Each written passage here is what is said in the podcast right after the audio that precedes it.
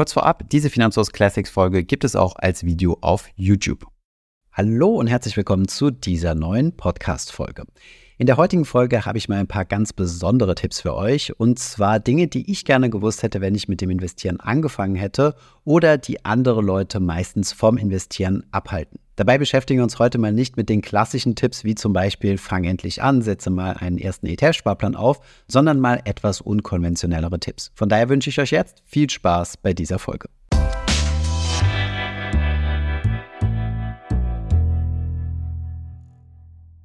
In der heutigen Folge gibt es mal wieder ein paar Tipps zum Start mit dem Investieren. In der Vergangenheit haben wir auch schon einige Videos zu diesem Thema produziert, die immer großen Anklang gefunden haben. Die findet ihr natürlich unten in der Beschreibung verlinkt. Für die heutige Folge haben wir nochmal die Köpfe zusammengesteckt und nochmal ein paar unkonventionellere Tipps ausgearbeitet. Starten wir mit dem ersten Tipp und dieser lautet, verschaffe dir einen Überblick, worin man überhaupt investieren kann. Vielleicht kennt ihr das ja, dass ihr gefühlt jede Woche ein neues Instagram Reel oder TikTok in euren Feed gespült kriegt mit dem neuen heißen Investment-Tipp oder der neuen Anlageklasse, mit der ihr reich werden könnt. Zunächst einmal waren es Technologieaktien, dann waren es Immobilien, dann Krypto, dann NFT und jetzt mit den gestiegenen Zinsen verschiedenste Zinsprodukte wie zum Beispiel Anleihen. Lasst euch von der großen Anzahl an Möglichkeiten, euer Geld zu investieren, nicht verwirren. Verschaff dir zunächst einmal einen Überblick und leg dich dann bewusst auf gewisse Anlageklassen fest und ignoriere dann die anderen. Das Gras ist immer grüner auf der anderen Seite des Zauns. Versuche hier Disziplin zu üben und dich auf die paar Anlageklassen zu konzentrieren, die dich interessieren, beispielsweise Aktien in Form von ETFs.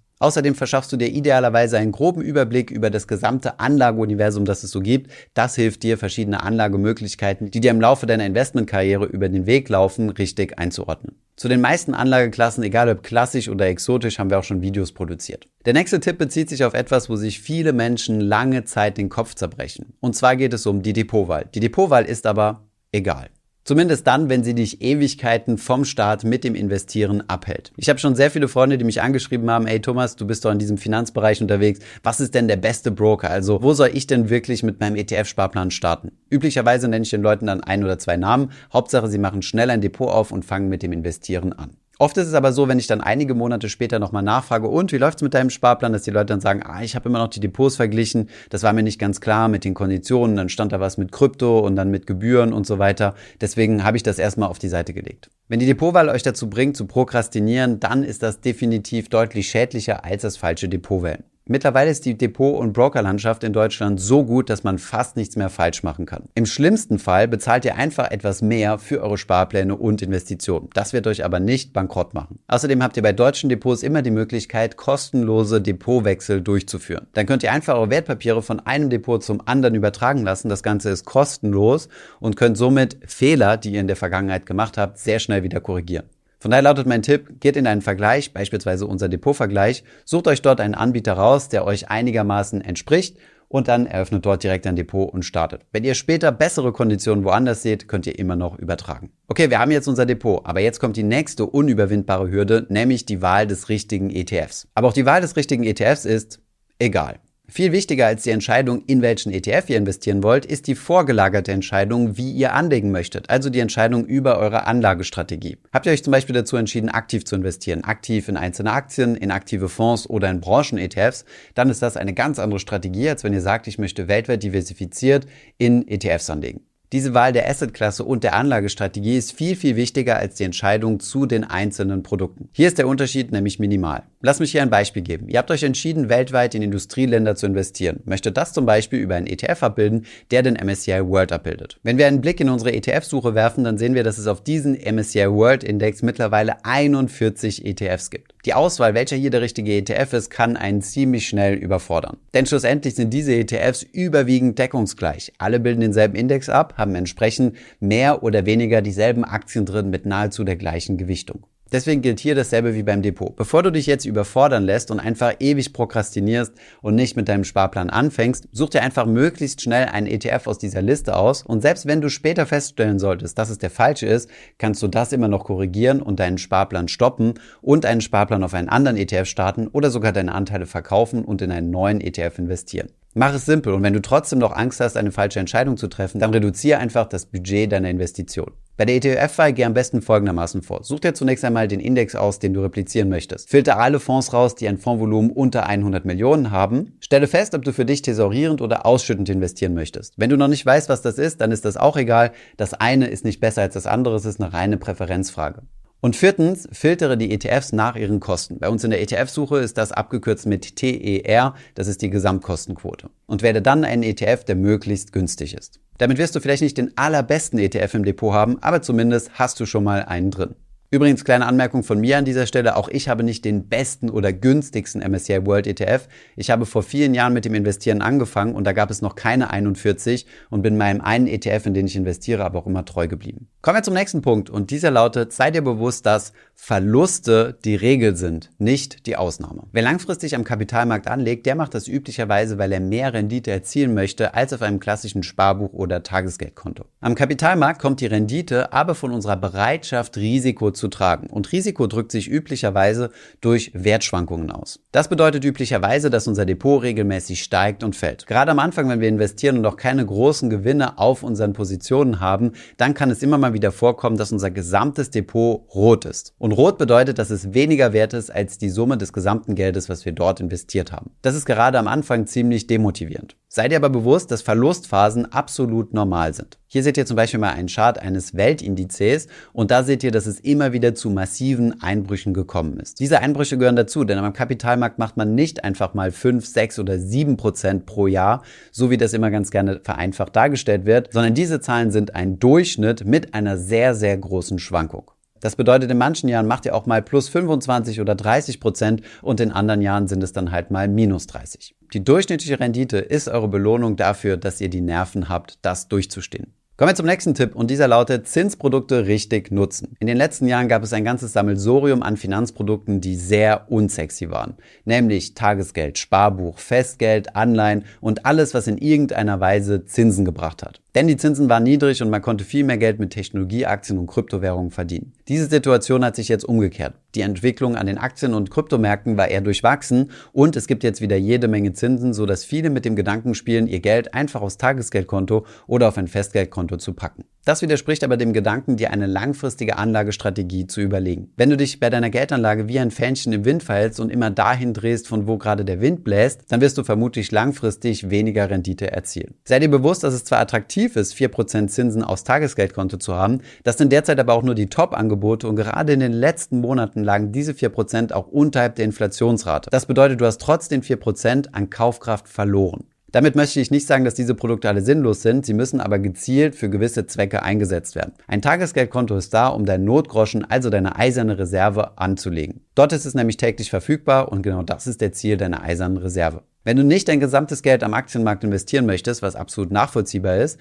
dann kannst du einen Teil davon auch auf Festgeld packen. Dann kannst du zum Beispiel die Hälfte am Kapitalmarkt investieren, in Aktien-ETFs, und die andere Hälfte in Festgeld. Übrigens, die aktuell attraktivsten Angebote im Tages- und Festgeldbereich findest du in unserem Vergleich. Link in der Beschreibung. Kommen wir zum nächsten Tipp und dieser lautet Experimente eher früher als später machen. Beim Investieren ist es ja super wichtig, dass du deine eigene Risikotragfähigkeit kennst. Also wird dir schlecht und hast du Albträume, wenn der Aktienmarkt mal 10% runtergeht oder kannst du seelenruhig und entspannt zwei Wochen in Urlaub gehen, ohne ein einziges Mal in dein Depot gucken, selbst wenn gerade die wildeste Finanzkrise herrscht. Auf diesen beiden Extrempolen musst du dich irgendwo einsortieren. Wenn du große Aversion gegen Schwankungen hast, dann solltest du eher risikoarm anlegen. Wenn du keine Angst davor hast und noch sehr jung bist, dann spricht auch nichts dagegen, dein gesamtes Vermögen in die Anlageklasse Aktien zu investieren. Soweit die Theorie. In der Wirklichkeit ist es aber eigentlich gar nicht so einfach, sich auf dieser Skala einzusortieren. Denn naturgemäß hat man ja noch keine Erfahrung, wenn man anfängt am Kapitalmarkt. Dementsprechend kommt es häufig vor, dass man sich überschätzt und später dann vielleicht feststellt, dass man doch nicht so mutig ist und dass es einen doch nicht so kalt lässt, wenn die Aktienkurse fallen.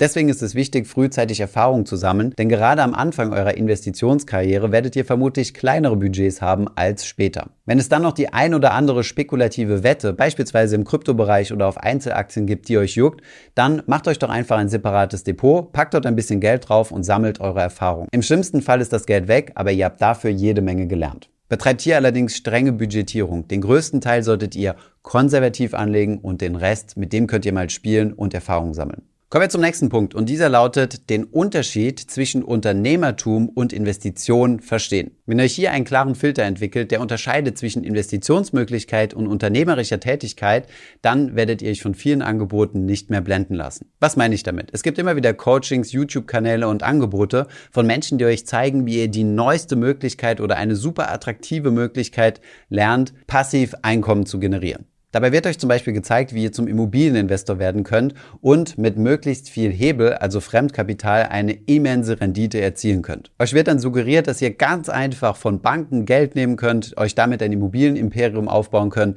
und dann jeden Monat Mieten abkassiert. Abgesehen davon, dass diese Darstellung in der Regel immer komplett durch eine rosarote Brille gesehen wird und gar nicht so einfach ist, wie man sich das vorstellt, handelt es sich hier um eine unternehmerische Tätigkeit. Ihr sollt also zum Immobilieninvestor werden. Wenn wir aber von Investitionen sprechen, wenn ihr also einen Teil eures Einkommens nehmt und das regelmäßig per Sparplan am Kapitalmarkt investiert, dann ist die Voraussetzung dafür, dass ihr weiterhin in eurem Job tätig sein könnt und einfach euer Geld auf die Seite legt, um euch ein Vermögen aufzubauen, ohne dabei euren Job wechseln zu müssen oder zusätzliche Zeit zu investieren. Beispiele für solche Angebote, passiv reich zu werden, gibt es wie Sand am Meer.